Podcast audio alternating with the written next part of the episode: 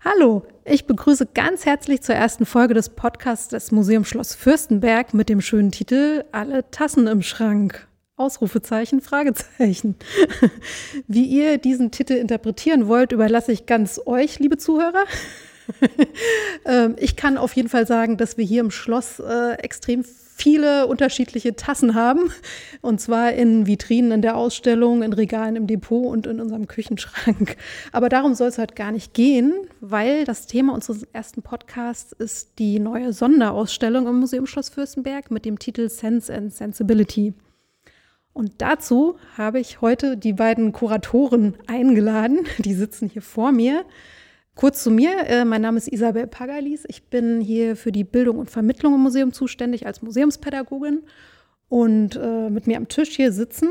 Ja, hallo, äh, mein Name ist Christian Lächelt. Ich bin der Museumsleiter, ähm, von Haus aus Kunsthistoriker, spezialisiert auf die Kunst- und Kulturgeschichte des europäischen Porzellans, womit ich mich seit etwas mehr als 20 Jahren intensiv beschäftige.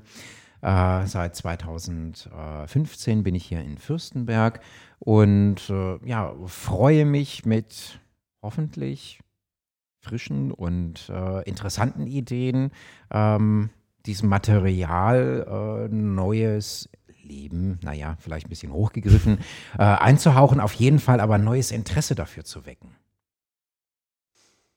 Ja, mein Name ist Wolfgang Hartauer. Ich bin seit elf Jahren hier in Holzminden als selbstständiger Designer tätig.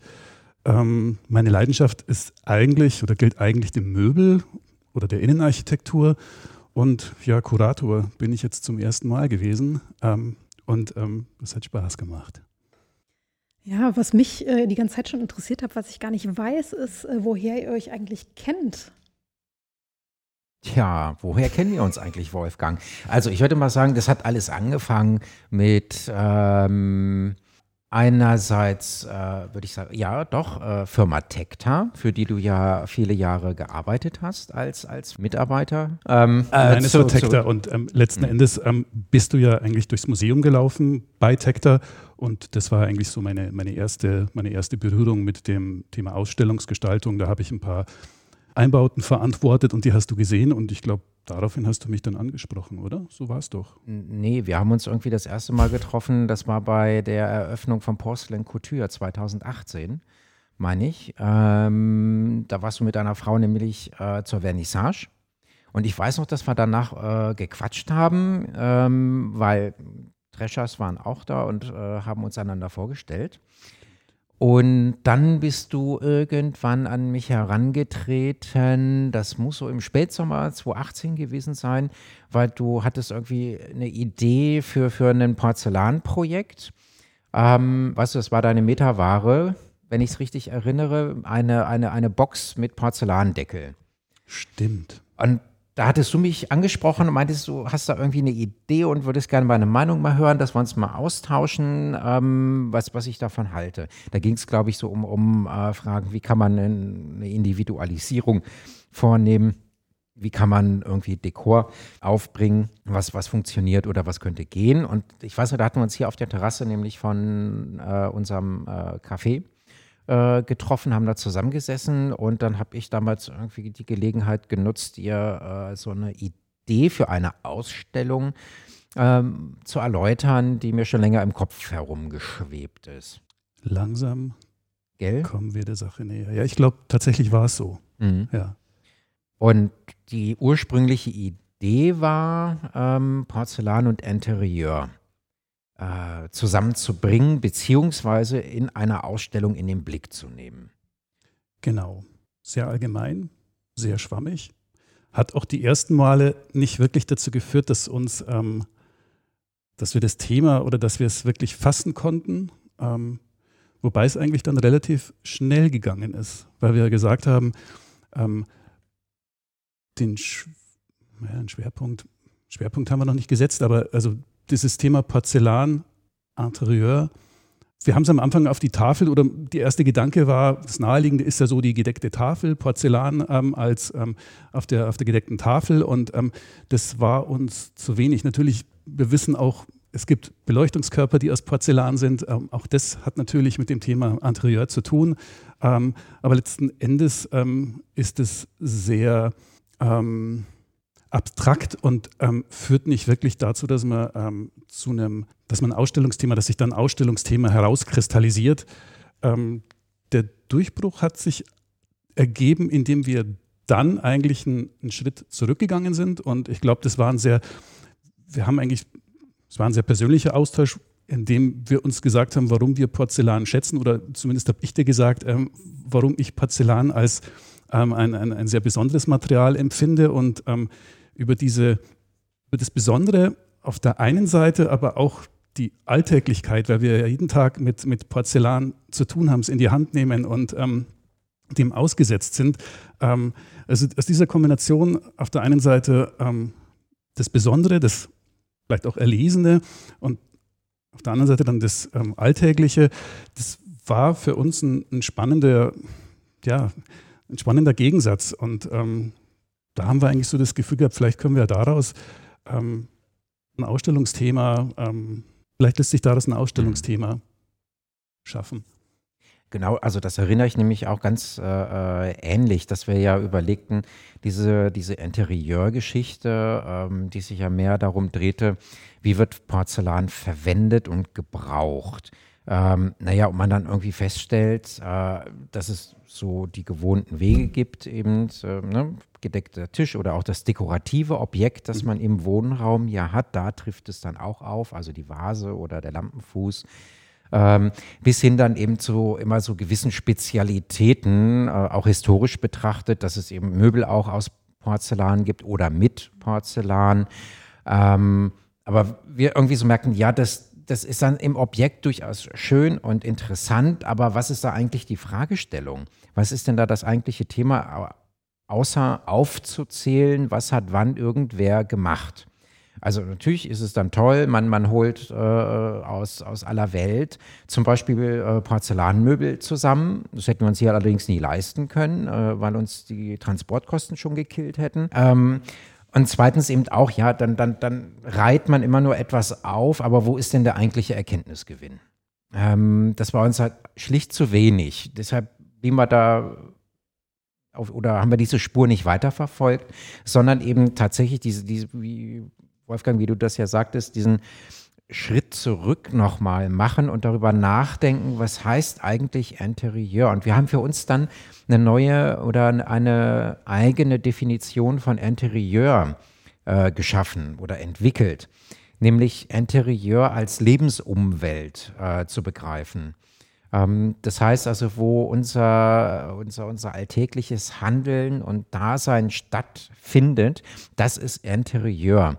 Ähm, bei dann ist es nicht festgelegt auf ähm, die Wohnung, sondern es bezieht den Arbeitsplatz genauso ein wie Verkehrsmittel und so weiter, als auch öffentlichen Raum. Also alles ist irgendwie dann ja Interieur, wo ich mich eben äh, in einer äh, menschlich definierten Umgebung ähm, bewege. Ähm, und das führte im nächsten Schritt dann dazu, wie nehmen wir diese Umgebung eigentlich wahr? Natürlich mit unseren Sinnen, ganz logisch. Also alles, was in unserem Interieur dieser Definition stattfindet oder vorhanden ist, nehmen wir eben über unsere Sinne wahr. Ähm, wir brauchen sie also dazu und jedes Ding, was sich dort befindet, spricht auf die Sinne anders an. Und da hatten wir dann äh, so einen Link, ähm, zu, zu fragen, und was ist denn eigentlich mit dem Porzellan, das sich dort befindet? Egal, ob es jetzt ein sehr besonderes Objekt aus Porzellan ist oder eben ein ganz alltägliches Objekt, wo, ne, dass man diese Bandbreite da hat. Aber ähm, wie nehmen wir Porzellan wahr? Ähm, und das war jetzt in dem Fall keine intellektuelle Fragestellung, äh, sondern ähm, ganz ursprüngliche Wahrnehmung sich anzugucken. Das heißt also, wie spricht dieses Material eigentlich auf unsere Sinne an? Was bietet äh, es unseren Sinnen an, dass wir es eben ja für unverzichtbar halten, als faszinierend empfinden und äh, als eine Besonderheit im Alltag. Also, also wie, wie, woher kommt eben auch diese, dieser merkwürdige scheinbare Widerspruch des äh, Raren und Kostbaren bei gleichzeitig allgemeiner Verfügbarkeit. Und wie seid ihr dann auf den Titel gekommen? Sense and Sensibility, Porzellan und die fünf Sinne? Christian, den hast du zu verantworten. Das ist richtig. Ja, ja gut. Äh, also, ähm, das, das, eigentlich ging das immer ganz einfach. Ich finde, das grundsätzlich mit Titeln ist es so, entweder wirkt man daran ewig lange herum, weil einem nichts einfällt, oder man hat einfach eine spontane Idee ähm, und die passt dann. Und in dem Fall war es so, ähm, ja, wo, wo, kam das her? Ich fand, ich fand eigentlich dieses Wortspiel ganz lustig, weil ich meine, Sense and Sensibility, Jane Austen hat man sofort drin. Und ich fand das eigentlich ganz äh, äh passend, weil ähm, Sinn im Sinne von Vernunft, ähm, gesteuertem Wahrnehmen und, und so weiter und Sinnlichkeit, also eher das emotionale und ähm, irrationale Wahrnehmen. Das fand ich eigentlich, äh, trifft genau den Kern dessen, was wir als Ausstellung eben vorhatten. Ähm, eben, eben nicht nur intellektuell etwas zu vermitteln, analytisch vorzugehen und also auf dieser Vernunftebene zu operieren, sondern ganz emotional, sinnlich ähm, anzusprechen. Ne? Ähm, und, und deshalb fand ich das irgendwie ganz passend und damit das nicht zu englisch ist oder, oder wie auch immer, ähm, fand ich es auch ganz sinnvoll, damit man sich auch was vorstellen kann, ähm, diesen, diesen Untertitel Porzellan und die fünf Sinne noch dazu zu setzen, damit man nicht glaubt, dass wir hier eine Jane Austen-Ausstellung haben. ja, letzten Endes hast du da eigentlich ähm, auch unser Ausstellungskonzept vorweggenommen oder eigentlich bestimmt. Ne? Also ja. mit der Vermittlungsebene und dem, dem unmittelbaren sinnlichen Erleben, das ist ja im Prinzip, ähm, beinhaltet der Titel ja eigentlich schon. Und letzten Endes ist es ja dann genauso geworden, aber wir wollen nicht vorgreifen. Auf das Konzept werden wir noch eingehen. Also jetzt willst du mir prophetische Qualitäten unterstellen, das ist sehr schmeichelhaft. Ich glaube an Zufälle. Okay. ja, für die Zuhörerinnen, die noch nicht in der Ausstellung waren, was sie vielleicht tun sollten, unbedingt, ähm, will ich vielleicht mal ganz kurz beschreiben, was man da sieht. Also in quasi wie eine Art Intervention sind teilweise in unserer Dauerausstellung fünf äh, Architektureinheiten aufgebaut, also so eine Art Pavillons, die ähm, genau aus, aus so rauen äh, Spanholzplatten zusammengesetzt sind. Und das sind, meine ich, sechseckige Pavillons, fünfeckige, Entschuldigung, Zwölf. Zwölfeckige, Entschuldigung. Wie, warum? Warum? Wie kommt es zu diesen zwölf Ecken? Und das wollte ich von dir wissen, Wolfgang. Wie kommt es zu den zwölf Ecken? Jetzt, generell könnte man sagen, ähm, an die Besucher gerichtet, ähm, folgen Sie oder folgt Ihre Spanplatte, ähm, denn ähm, das ist so das ähm, augenfälligste, ähm, die augenfälligste Materialität im Haus. Das Haus ist ein Schlossbau über Jahrhunderte gewachsen. Ähm, letzten Endes haben wir die Dauerstellung in einem sehr gediegenen, eleganten, ähm, zurückhaltenden ähm, Setting. Und ähm, wir haben uns dazu entschieden, ähm, um wirklich Aufmerksamkeit zu generieren, uns wirklich in, Bezug auf das Material wirklich dann ähm, diametral ähm, für das ähm, Gegenteil zu entscheiden. Und das war im Prinzip die unbeschichtete Spanplatte, zwölfeckig. Ähm, wir haben gesagt, es müssen autonome Räume sein, die sich in diesem Ausstellungsgefüge behaupten können. Die Architektur ist sehr markant, zum Teil schwierig zu bespielen und es muss eine Figur sein, möglichst wiedererkennbar, sodass im Prinzip fünf Sinne auch fünf gleichartige ähm, Architekturen ähm, in Architekturen wiedergespiegelt werden.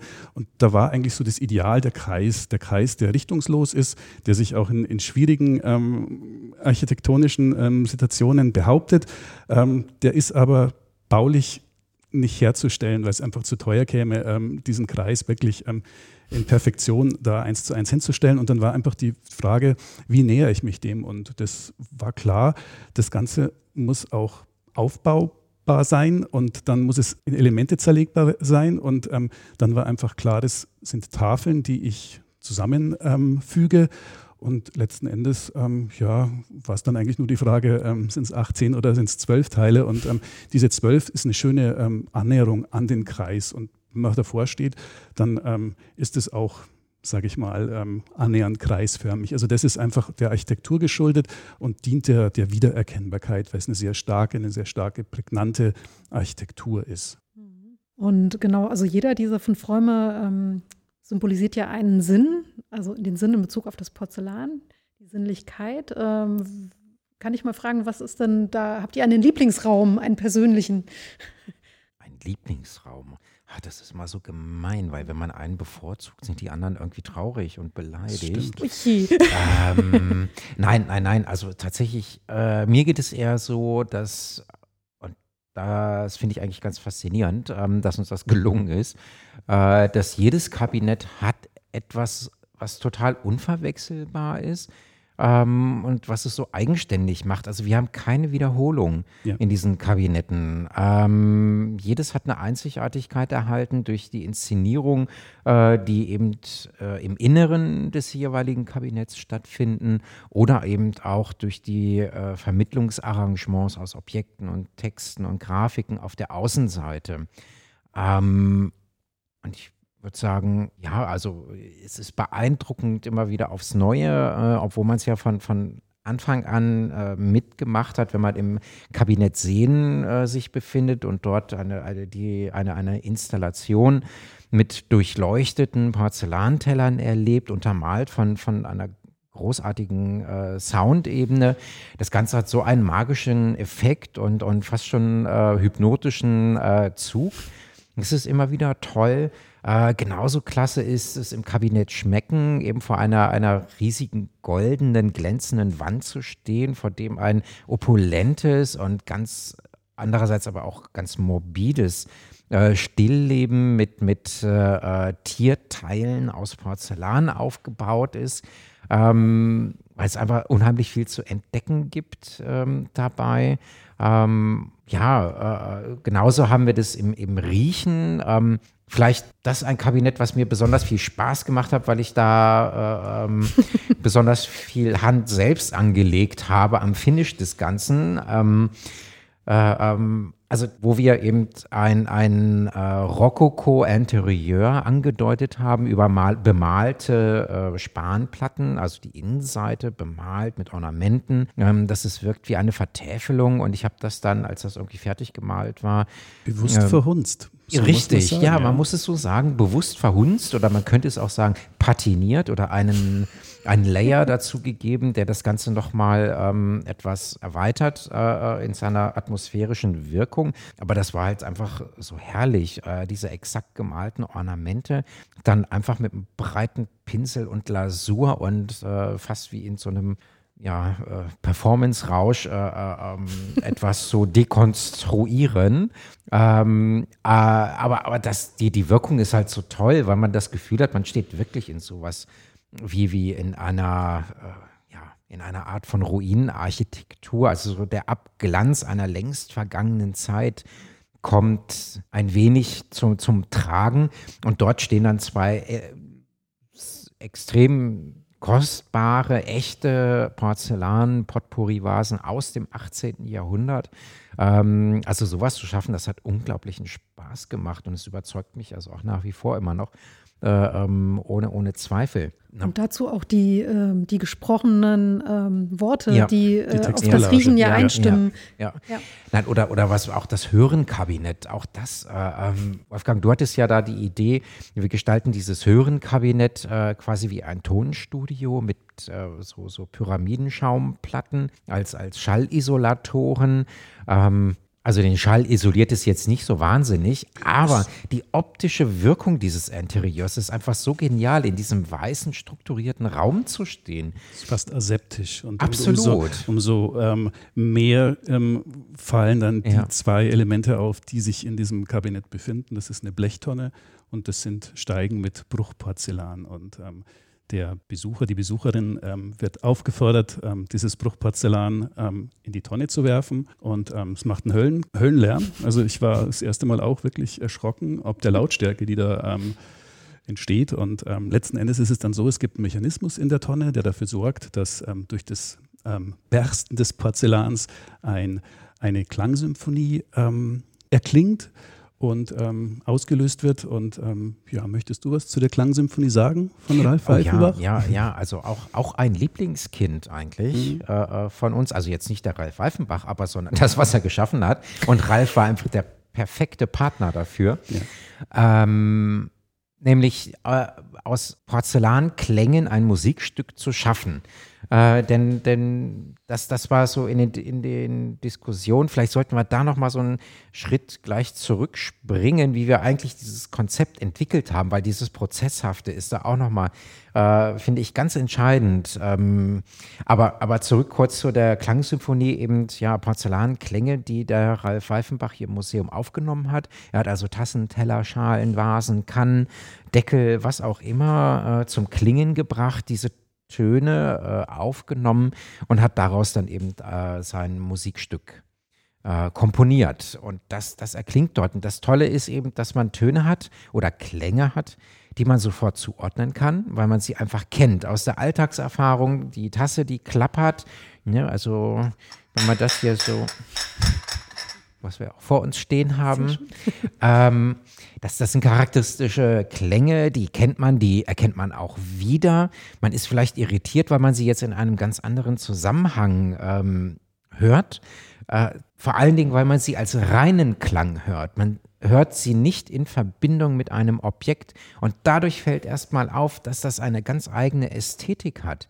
Und äh, dass das auch ein ganz wesentlicher Teil eben des Porzellans ist, dass dieser Klang eben äh, auch unverwechselbar ist. Also dieses helle, zarte Klingen oder auch das charakteristische Scheppern, wenn ein Porzellan zerbricht oder ein ganz merkwürdig gebrochener, fast schon schnarrender Klang, wenn, wenn ein Hohlgefäß einen Sprung hat und man dann mit dem Finger so dagegen schlägt, dann ist das kein langgezogener, äh, schöner, voller Klang mehr, sondern das ist dann so ein ganz schräges Ding. Ähm, also alles Dinge, die, die man sonst nur bei unmittelbarer Begegnung mit dem Objekt hat. Und das ist jetzt davon mal losgelöst, sodass man ähm, das ästhetisch äh, wahrnehmen kann. Äh, und das, das hat eben Ralf mit, mit seiner Komposition ermöglicht. Äh, und das, das finde ich ganz klasse, dass das gelungen ist, weil das war etwas, was uns so vorgeschwebt ist dabei.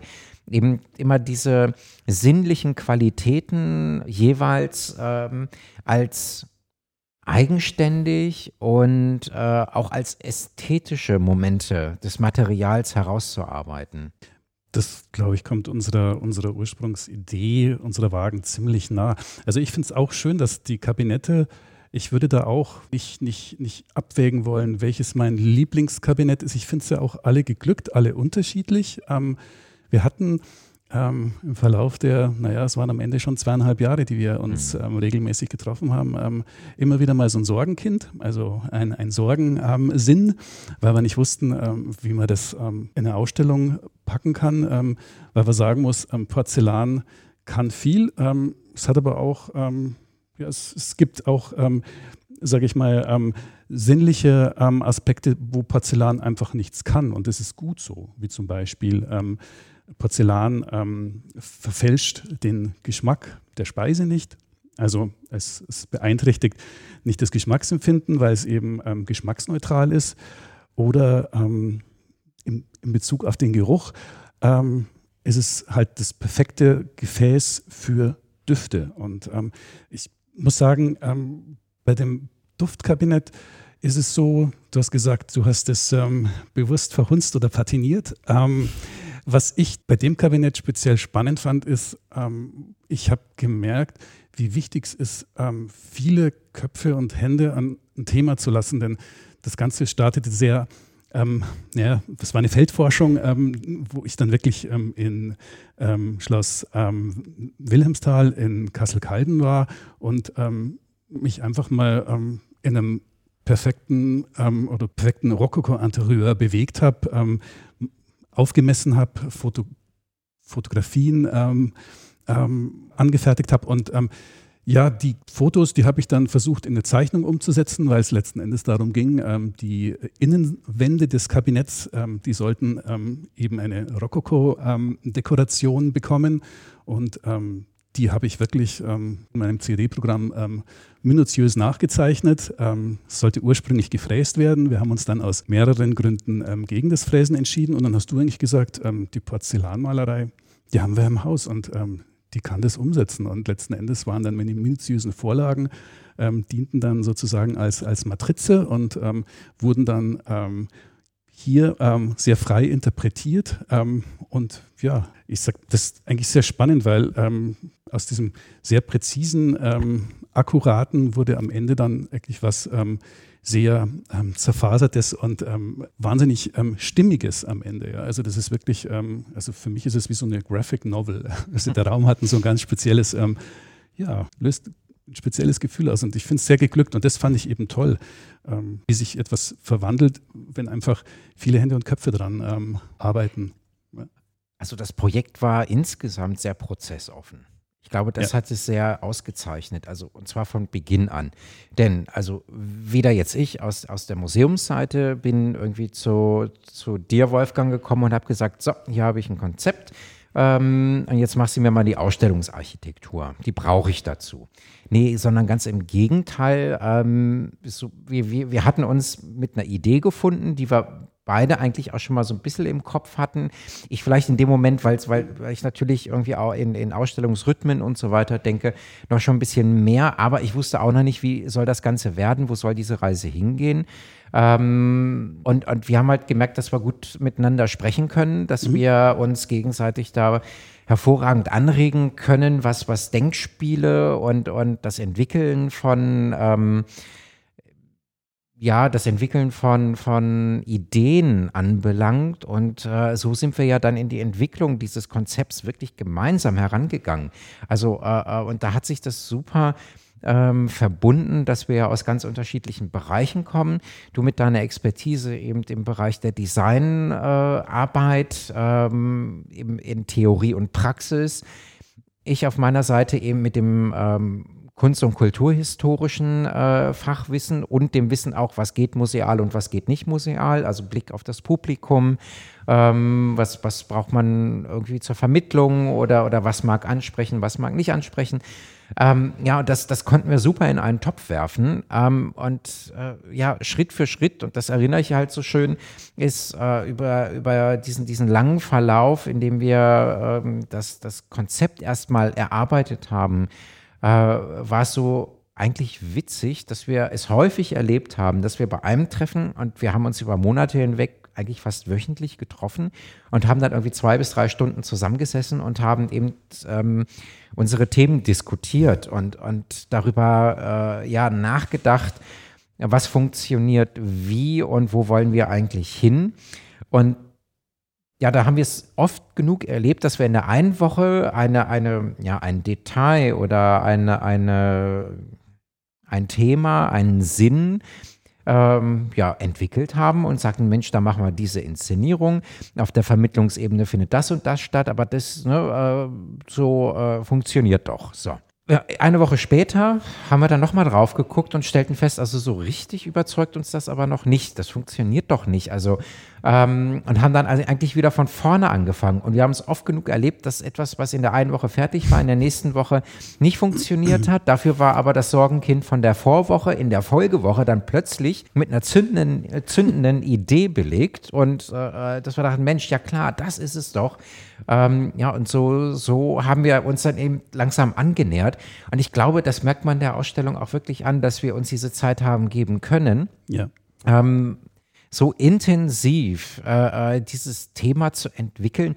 Einfach auch, weil wir haben ja auch auf Null Fundament da gearbeitet. Also das ist eben ein Ausstellungsthema in Bezug auf Porzellan, das vorher so noch nie ähm, angegangen worden ist. Also wir haben auch echtes Neuland betreten es war auch mutig, eben diese klassischen ähm, musealen Vermittlungspfade dabei etwas zu verlassen, also zumindest aus der kunsthistorischen Perspektive, die sich ja eher um ähm, ja, Zuschreibungsfragen, Funktionsfragen, äh, Stilfragen und, und, und so weiter äh, drehen, ähm, das mal außen vor zu lassen. Also uns war es auch gar nicht so wichtig, äh, mal, mal überspitzt gesagt, was für ein Porzellan da jetzt drin ist. Ob das jetzt ein besonders kostbares ist oder ein ganz alltägliches. Ist das eine, eine edle Manufaktur oder ist das Fabrikware oder ähnliches? Das wollten wir mal zurückstellen und zwar ganz bewusst. Wir wollten an dieses Material ran und eine Antwort auf die Frage finden, wie kann etwas faszinieren, was zugleich als Luxusgut ähm, konnotiert wird, aber zugleich eben auch Massenware ist. Diese, diese Krux aufzulösen oder dafür eine Idee zu geben, warum ist das so? Das war eigentlich unser Antrieb und ähm, dass wir uns da dann eben von vielen anderen Faktoren einfach mal frei gemacht haben, war dem Ganzen sehr dienlich. Weil du sagst, interdisziplinärer ähm, Ansatz, also das kann ich dir bei der Gelegenheit mal sagen, dass ich wahnsinnig viel gelernt habe. Ähm, da, da bin ich aber froh. Kulturell den historischen Kontext angeht, aber auch über das Material als solches, denn ähm, Porzellan ist ähm, für mich als Designer jetzt, ähm, sage ich mal, ähm, kein alltägliches oder selbstverständliches Material ähm, und ähm, erfordert in Sachen Entwurf natürlich auch eine spezielle Herangehensweise, weil man um die Besonderheiten des Materials Bescheid wissen muss. und was mich sehr fasziniert hat oder wo ich wirklich hängen geblieben bin, das war das unglasiert ähm, polierte ähm, Porzellan, was sich wirklich ähm, in Sachen Haptik, ähm, das ist eigentlich unbeschreiblich und das ist etwas, was sich auch in einer anderen Materialität ähm, schwer wiederfinden lässt und das ist was, was mich unheimlich angesprochen hat und ähm, gerade dann im Fühlkabinett wirklich erfühlbar ist. Also das war sowas, wo ich wirklich Material, also Material wirklich neu kennengelernt habe, ja auch schätzen gelernt habe. Also das mit dem äh, äh, voneinander lernen, das kann ich natürlich nur zurückgeben, weil, weil auch das, äh, äh das designerische Denken und Sehen und ähm, Agieren ist ja nochmal was völlig anderes, als irgendwie so ein Kunsthistoriker macht. Deshalb fand ich das immer höchst faszinierend, wenn du mit einem neuen Plan gekommen bist oder du hast hier mit irgendwelchen komischen Gerätschaften ausgemessen und so weiter und dann entstand da was draus, äh, was, was dann im Zweidimensionalen also eine Idee gibt, was wir später dreidimensional vor uns haben. Außerdem auch diese geniale Idee, ein, ein, ein Architekturkonzept zu finden, ähm, dass wir hier äh, eigentlich in, im DIY-Prinzip umsetzen können. Ähm, also, also auch dieser pragmatische Ansatz von dir, ohne aber irgendwie faule Kompromisse bei der Ästhetik der Ausstellung zu machen. Das fand ich schon echt genial. Ähm, und allein eben die, diese Kabinettelemente zu konstruieren mit den, genau den richtigen Winkelmaßen und ähm, daraus Baupläne zu machen, sodass dann eben die Produzenten uns das auch vorbereiten können und so weiter. Sowas hat mich ja dann wirklich wahnsinnig äh, äh beeindruckt, weil mir das natürlich völlig abgeht. Ähm, das, also, also im Sinne von, ich kann es einfach nicht. Ähm, oder zumindest maximal ansatzweise und würde äh, im, im, im Endeffekt nur viel mehr Geld kosten, weil alles dreimal gemacht werden müsste, weil es nicht passt. Also das fand ich ganz, ganz toll und, und da eben deine Denkprozesse mitzuerleben, ähm, war für mich also wirklich eine ganz, ganz tolle Erfahrung dabei. Ähm, das hat äh, mich auch weitergebracht. Also und ich finde, das ist ja mal das Beste bei einem solchen Projekt, ja. dass man nicht nur was macht, umsetzt und gut ist und dann geht man wieder zur Tagesordnung und zum nächsten Projekt über, sondern es muss immer was hängen bleiben. Mhm. Ähm, man muss was dabei lernen und mehr verstehen. Und das ist da, finde ich, in jeder Hinsicht auch gelungen. So, dafür kriegt der Besucher nichts mit, aber das muss er ja auch nicht. Nein, der bekommt auch nicht mit, wie schwer die Elemente waren. Und das war was, was mich auch beeindruckt hat oder uns beide beeindruckt oh, hat, als wir die ja. Sachen vom LKW gezogen haben ja.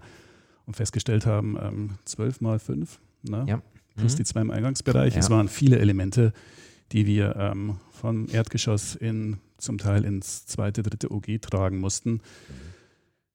Ja, es waren schweißtreibende ähm, Tage, eigentlich mhm. Wochen, ne? aber wir haben es geschafft und ähm, das, es war ein unheimlich schönes Gefühl, als dann wirklich das erste Kabinett dann nach relativ kurzer Zeit stand. Also sobald die Teile dann mhm. da waren, wo sie hin sollten, war das Ganze dann wirklich auch ähm, für zwei, drei ähm, Mitarbeiter wirklich gut aufzubauen. Und das war dann wirklich ein schönes, ein schöner Moment. Ja, ja äh, äh, es, es funktionierte einfach. Und das, das fand ich äh, wirklich so faszinierend. Also ich ähm, muss sagen, ich habe dir von Anfang an voll und ganz vertraut. Ähm, und mich auch darauf verlassen, das funktioniert schon, das wird schon. Ich konnte es mir aber beim besten Willen nicht vorstellen, dass es tatsächlich so wird. Ich habe nur gedacht, nee, also vertraue auf deine Intuition, das Bauchgefühl sagt, alles ist in Ordnung, das wird. Ähm, und so war es dann ja auch. Ähm, also vielen Dank ans Bauchgefühl. aber, aber das ist natürlich, weil, weil man natürlich die, die, äh, diese spezifische äh, Kenntnis nicht hat. Ähm, aber, aber so war das dann einfach toll, toll zu sehen, wie es eben entstand. Wobei man muss ja sagen, wir, wir haben es ja sogar noch geschafft, uns dann in dieser Aufbauphase im April, ähm, weil es alles so gut lief und so gut funktionierte, noch selber so ein paar Hürden einzubauen, damit es nicht gar so langweilig wird. Ich erinnere mich noch, das war bei mir ja irgendwie so ein Erkältungsinfekt, der mich dann erstmal in Corona-Quarantäne geschickt hat, um auszuschließen, dass da irgendwas ist. Und Wolfgang, du hast es ja dann nochmal besonders rausgerissen. Aber zum Glück waren da ja alle Kabinette schon aufgebaut im rohen Zustand.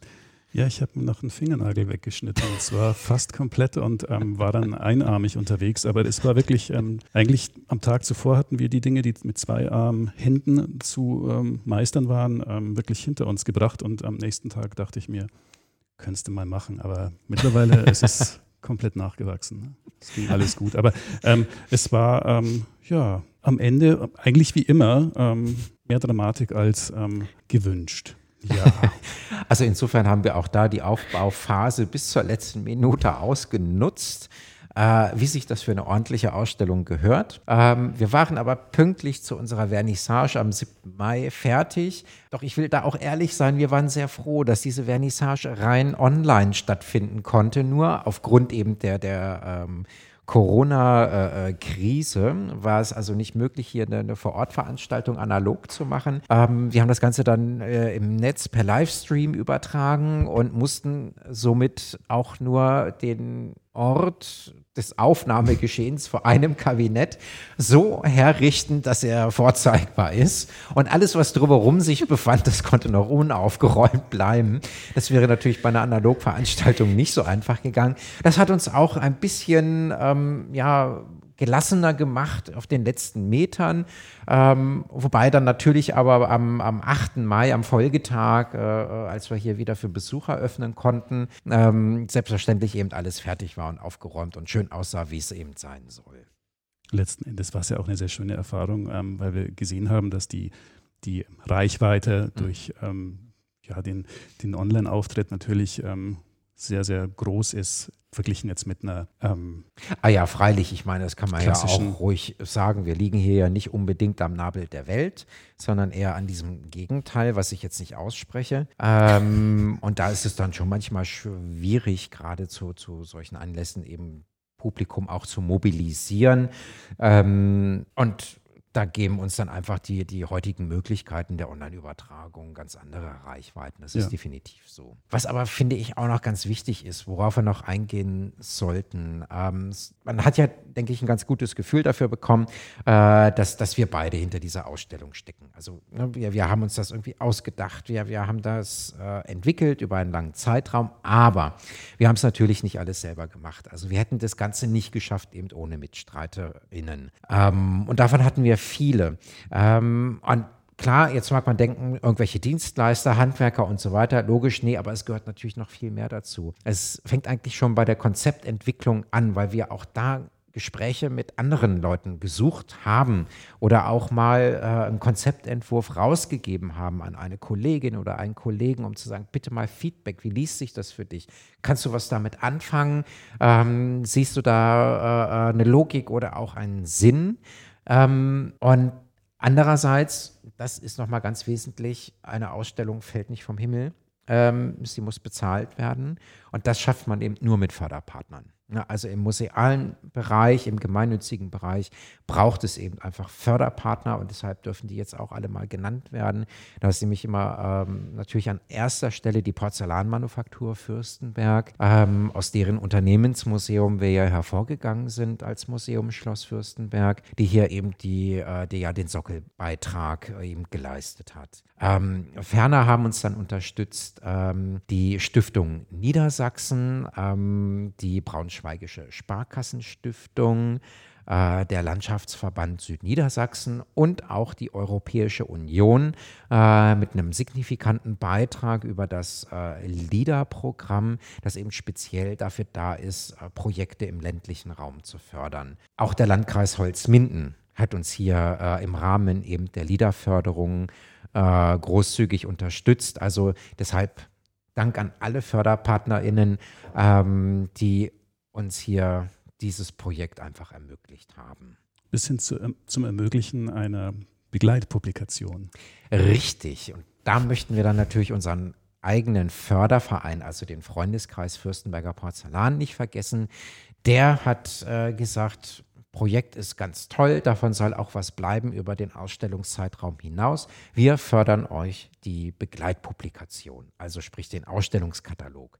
Ähm, und das war ganz toll, denn daraus ist eben ein äh, sehr schöner, kleiner äh, und toll gestalteter Band entstanden, der in Kürze hier bei uns an der Museumskasse erhältlich sein wird. Ähm, darauf freuen wir uns beide schon sehr, wenn ja. er vorliegt, denn die Gestaltung ist so schön geworden.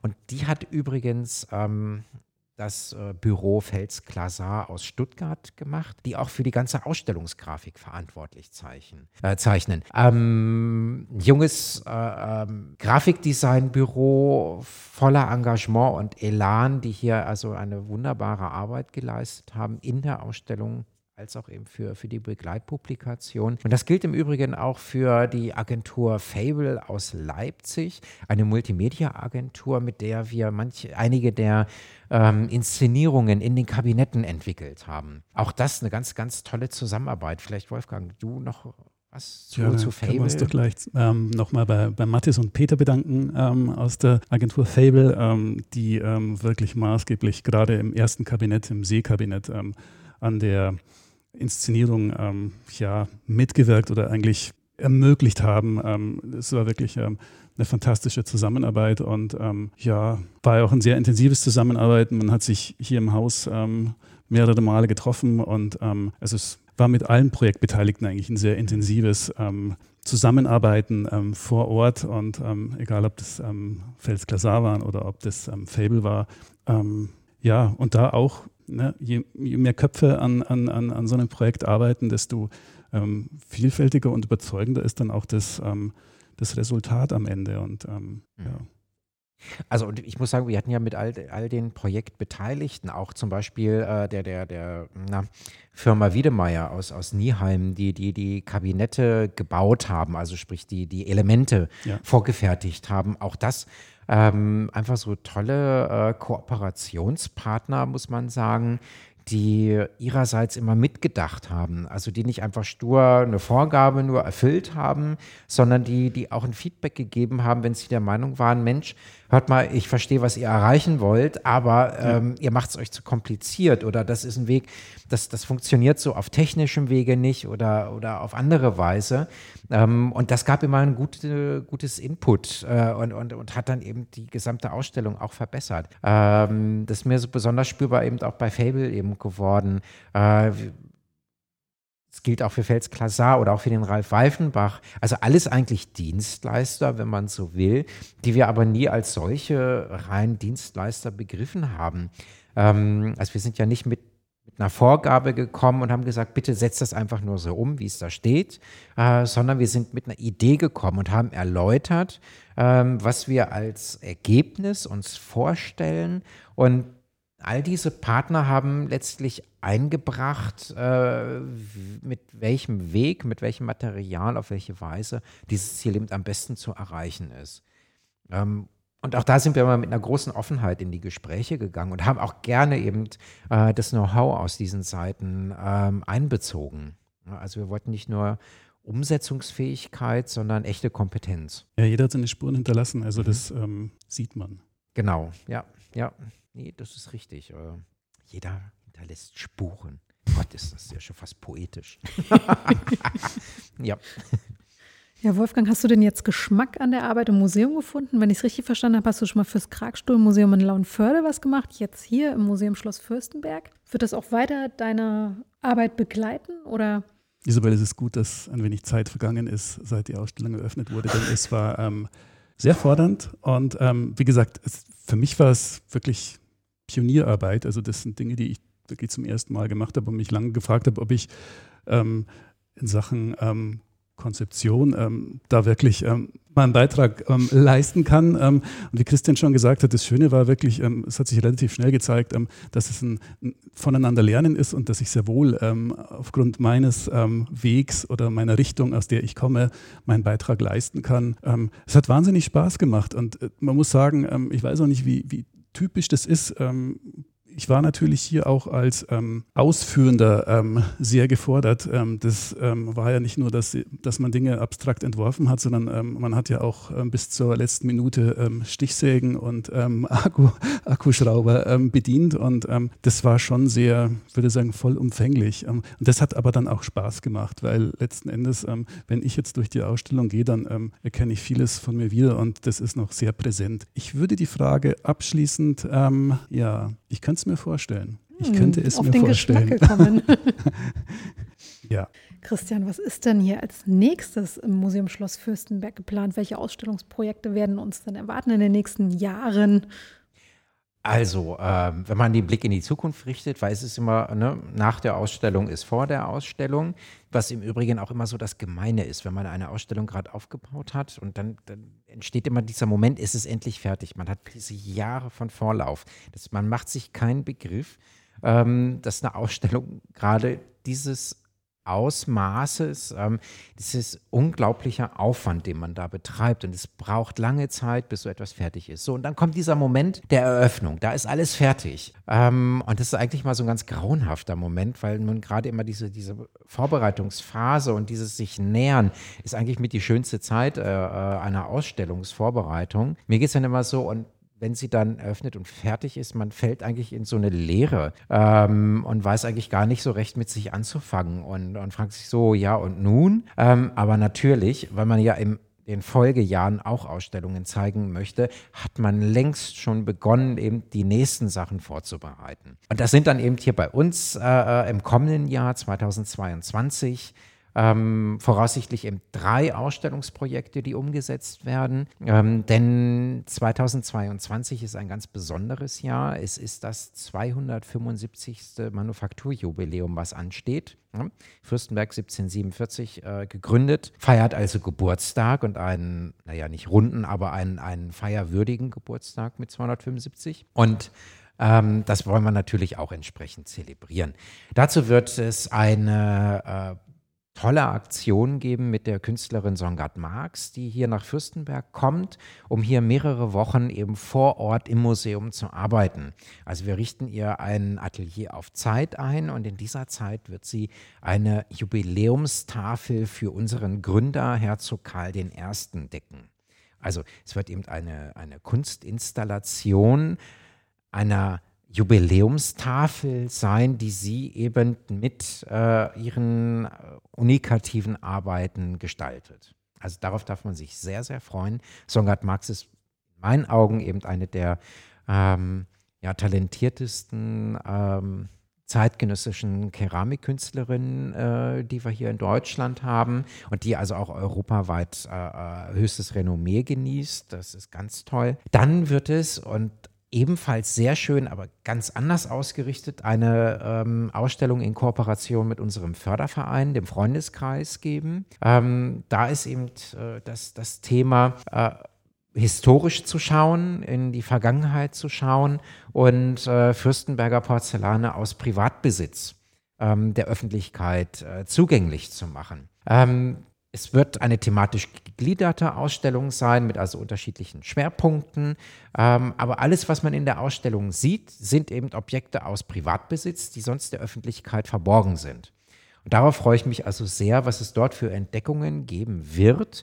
Ähm, wir schließen mit, mit diesem Konzept auch an die aller, allererste äh, museale Fürstenberg-Ausstellung an, die Anfang des 20. Jahrhunderts in Braunschweig stattfand und die zu eigentlich einer, einer Wiederbelebung und einer, äh, einer Wiederentdeckung dieser Manufaktur, die eben eine der ältesten im deutschen Sprachraum ist, beigetragen hat. Ja, und im Herbst ähm, soll dann eben noch eine kleinere ähm, ja, Schau das Jahr beschließen und da geht es dann um Porzellanschmuck. Also das Material in einer ganz anderen Verwendung, mal nicht zum Essen oder Trinken, sondern schmückend. Ähm, da bin ich noch am Überlegen, ob, ob es äh, rein eben auf zeitgenössischen Porzellanschmuck ausgerichtet ist oder ob eben auch ein bisschen Historisches dabei sein wird. Da bin ich gerade noch etwas unentschieden. Das wird sich noch finden. Ja, und dann der weite Vorausblick auf 2023 sei auch schon erlaubt. Dort wartet also als wirklich umfangreiches und aufwendiges Ausstellungsprojekt das Thema Porzellan und Gartenkunst ähm, auf das Publikum. Denn in dem Jahr wird in Höxter, also bei unseren nordrhein-westfälischen Nachbarn vor der Haustür, äh, eine Landesgartenschau stattfinden. Und das wollen wir uns natürlich nicht entgehen lassen. Ähm, und deshalb passt dann einfach dieses Thema Porzellan und Garten ganz hervorragend dazu. Äh, und diese Ausstellung wird deshalb auch so faszinierend sein, weil sie nicht nur hier im Museum stattfinden wird, sondern als ein Teil der Ausstellung wird es auf dem Gelände der Landesgartenschau einen modernen Porzellangarten geben. Ähm, da laufen also die Planungsarbeiten und äh, ich hoffe, bin zuversichtlich, dass wir also auch die ausreichenden Mittel für all diese Projekte zusammenbekommen. Äh, wie immer in der Museumsarbeit, es ist, Mittel sind immer knapp, Improvisieren ist auch gefragt, Kreativität ist gefragt, ähm, dass man mit dem eben etwas macht, was man hat äh, und nicht ständig immer nur feststellt, was fehlt. Deshalb, Wolfgang, was du sagtest, eben, dass hier auch der Aufbau so händisch war, also so selbsttätig, ist jetzt in, in anderen Museen nicht unbedingt das, also aber die haben dann auch eine eigene Werkstatt und haben äh, äh Handwerker oder aber genug Mittel, um eben externe Handwerker zu engagieren. Ähm, das war äh, äh uns von Anbeginn klar. Wir hatten vielleicht ein bisschen gehofft, ob wir uns da externe Hilfe in einem größeren Maße leisten können. Aber äh, Wolfgang, du hattest dann das äh, ähm, architektonische Konzept auch sehr bald darauf eingestellt, dass wir nötigenfalls es auch selber machen können. Also das heißt, du und ich und natürlich eben die tatkräftige Unterstützung durch das Museumsteam. So ist es. Und Christian, ich glaube, wir wussten jeden Abend, was wir tagsüber geschafft haben. ja. Aber das hat uns gut getan, nach irgendwie Monaten von Homeoffice und Rumsitzen und ähm, so gewisse, nennen wir das mal Wachstumsringe anlegen, ähm, die waren dann nach dem Ausstellungsaufbau plötzlich verschwunden. Es wurde alles ein wenig definierter, da hast du recht. Mhm. Also insofern, es hat uns nicht geschadet.